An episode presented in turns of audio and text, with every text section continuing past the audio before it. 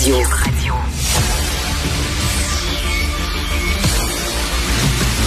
Jean-François Lisée. On va juste dire qu'on est d'accord. Thomas Mulcair. Je te donne 100% raison. La rencontre. C'est vraiment une gaffe majeure. Tu viens de changer de position. Ce qui est bon pour Pitou est bon pour Minou. La rencontre. Lisée. Mulcair. Jean-François, est-ce que tu crois que Hydro-Québec a délibérément laissé les citoyens du West Island dans le noir? Est-ce que tu penses qu'il y a un gros complot à l'organisme d'État en disant on va les laisser crever les Anglos? Ben, c'est certain. D'ailleurs, ils ont demandé quelle était l'adresse exacte de Balarama Holness pour euh, être sûr que lui et son quartier restent dans le noir.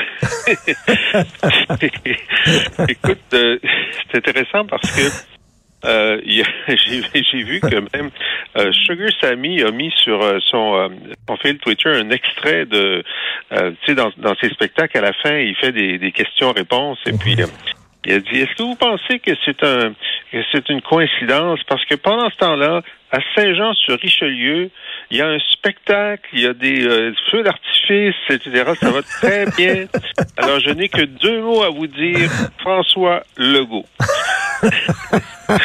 Alors, je pense qu'une des raisons pour lesquelles, d'ailleurs, c'est à Montréal et dans certains quartiers, c'est que c'est toujours les quartiers qui ont été les premiers électrifiés, donc ceux qui ont eu le privilège ou la richesse d'avoir les premiers réseaux, qui ont les réseaux les plus vétustes et donc les plus difficiles à réparer.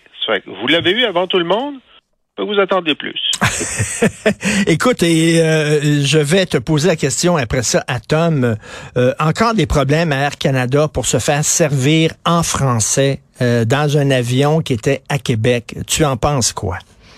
Ben, j'en pense que je, je n'en reviens pas. D'abord, ils ont accepté finalement d'être, euh, de, de, se conformer à la loi 101, alors qu'ils avaient l'obligation de donner des, des, services en français euh, presque depuis leur création, enfin depuis l'adoption de la loi sur les langues officielles en 68-69, et ils arrivent jamais à le faire complètement.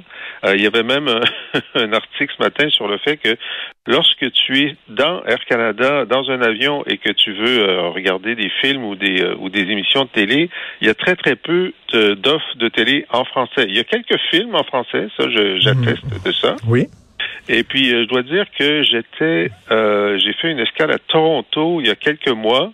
Et puis, euh, je parle anglais, hein. Tu, je sais Mais là, j'ai décidé de tester à Toronto, à Air Canada, s'il y avait quelqu'un qui parlait français. Et là, il y avait quatre, quatre personnes à, à, la porte. Puis là, j'ai dit à la personne, j'ai dit, est-ce que vous parlez français? Et là, l'autre dame qui était à l'autre à, l'autre comptoir juste à côté, elle dit c'est moi, c'est moi qui parle français, c'est moi, c'est moi, je vais vous parler français. là, il y a quelqu'un qui a quand même été traumatisé parce qu'il y a eu des plaintes à Toronto, puis elle voulait vraiment savoir, euh, que, je, que je sache que c'était possible, même à Toronto, d'avoir du français.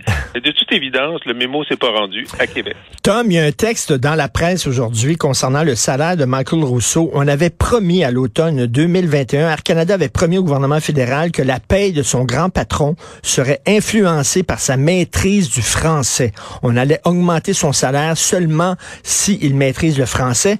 L'année dernière, Michael Rousseau, nous apprend la presse, a plus que triplé son salaire. Oui. Est-ce que tu crois qu'il euh, c'est parce qu'il parle très bien français? il avait un vocabulaire de 8 mots euh, avant, puis maintenant il a un vocabulaire de 24 mots.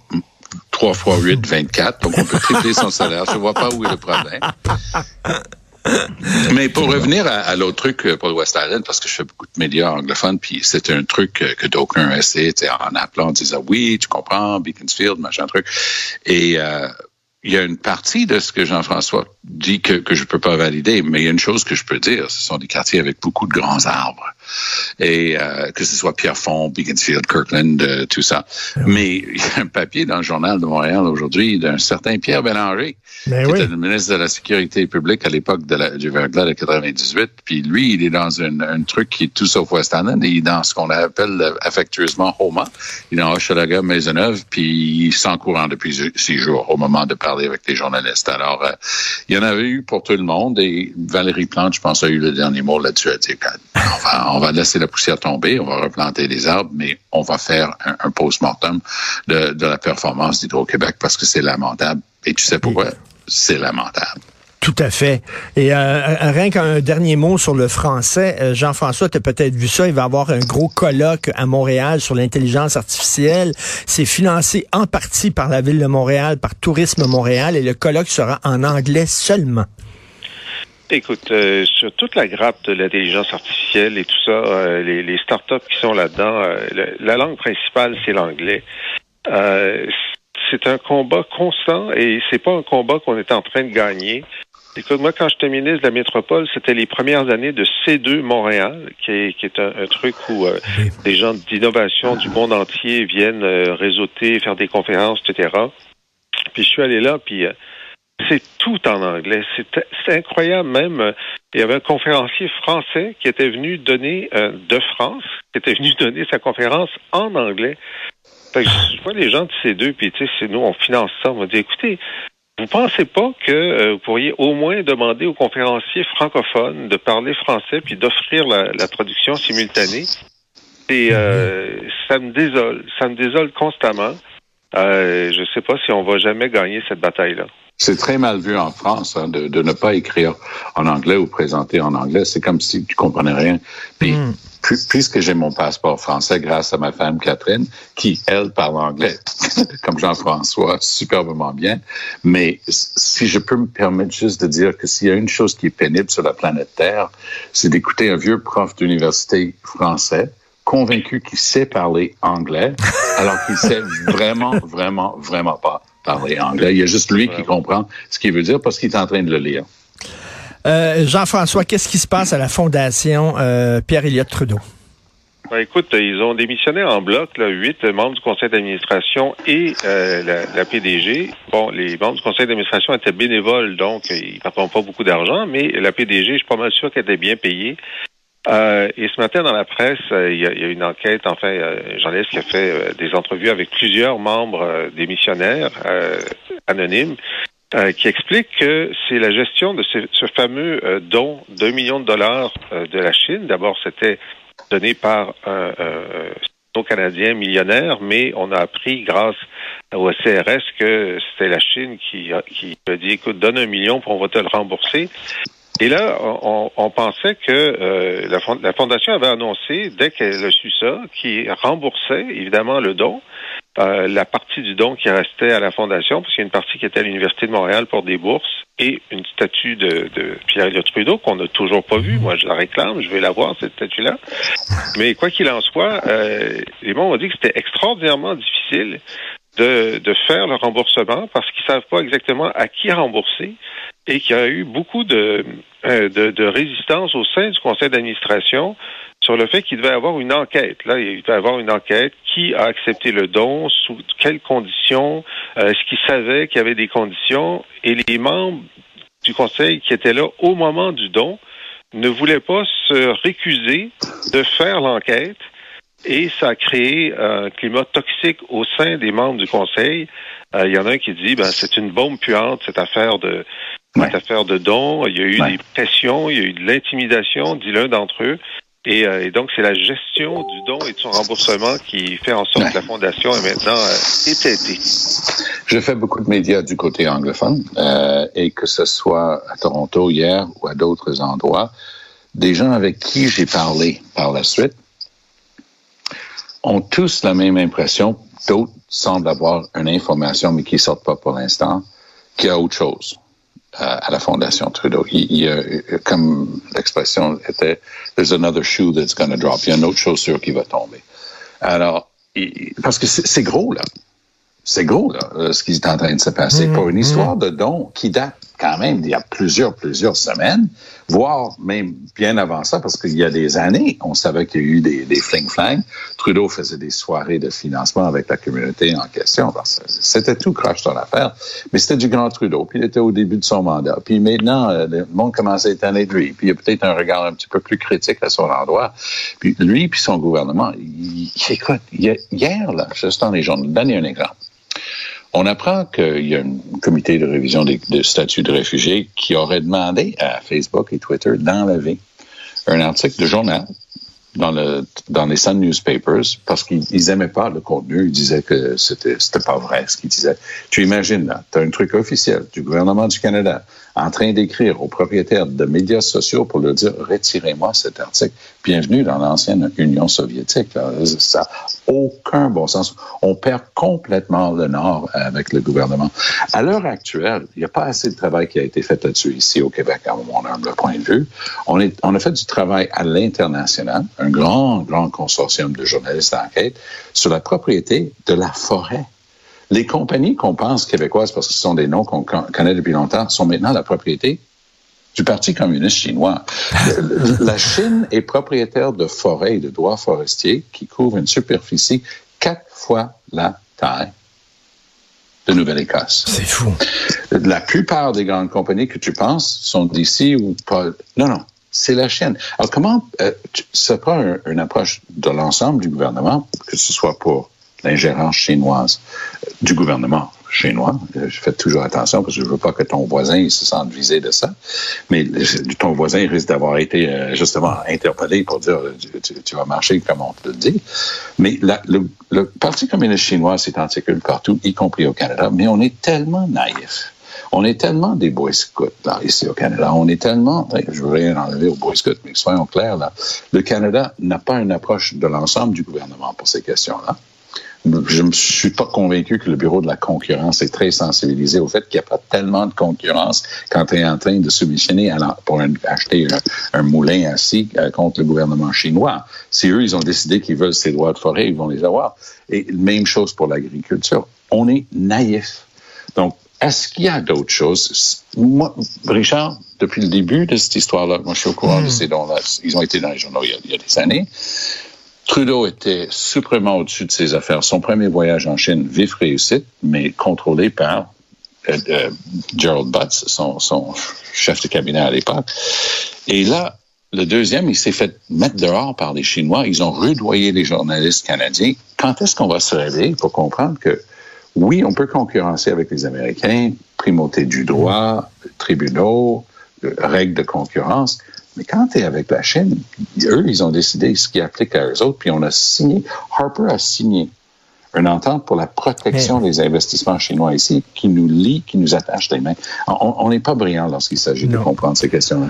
On va parler du bordel informatique. Jean-François, euh, le ministre Ricker connaît depuis cinq ans l'existence d'un projet pour remplacer le système de paix des fonctionnaires du Québec qui est totalement désuet, mais ça fait cinq ans que c'est dans les boîtes et on dirait qu'on n'a pas ouvert la boîte encore pour l'installer, ce système-là, mais ça a l'air que ça s'en vient, là.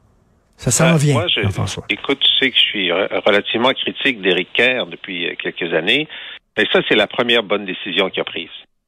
Parce que moins il touche à des trucs, mieux ça va.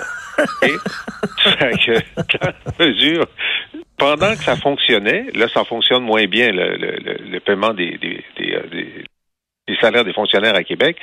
Mais pendant que ça fonctionnait, il fallait juste pas y toucher. Ça fait que pendant les cinq premières années, il a bien fait de pas y toucher. C'est comme la reconnaissance faciale à, la SAC. Oui. C'est bien de ne pas le faire. Alors là, évidemment, maintenant que on sait qu'il y a des problèmes informatiques avec le, paiement, ce serait bien de demander à quelqu'un qui connaît ça. Et dans ma liste de gens qui connaissent ça, euh, Eric Kerr n'apparaît pas. Est-ce que McKenzie apparaît dans ta liste? ben, peut-être que là, c'est un cas où même on devrait appeler McKenzie. Euh, tu disais souvent, euh, Tom, que le, le, système fédéral, la machine ne fonctionne pas, mais écoute, on a notre système Phoenix, nous aussi, au Québec, là. Oh, oh, tout à fait.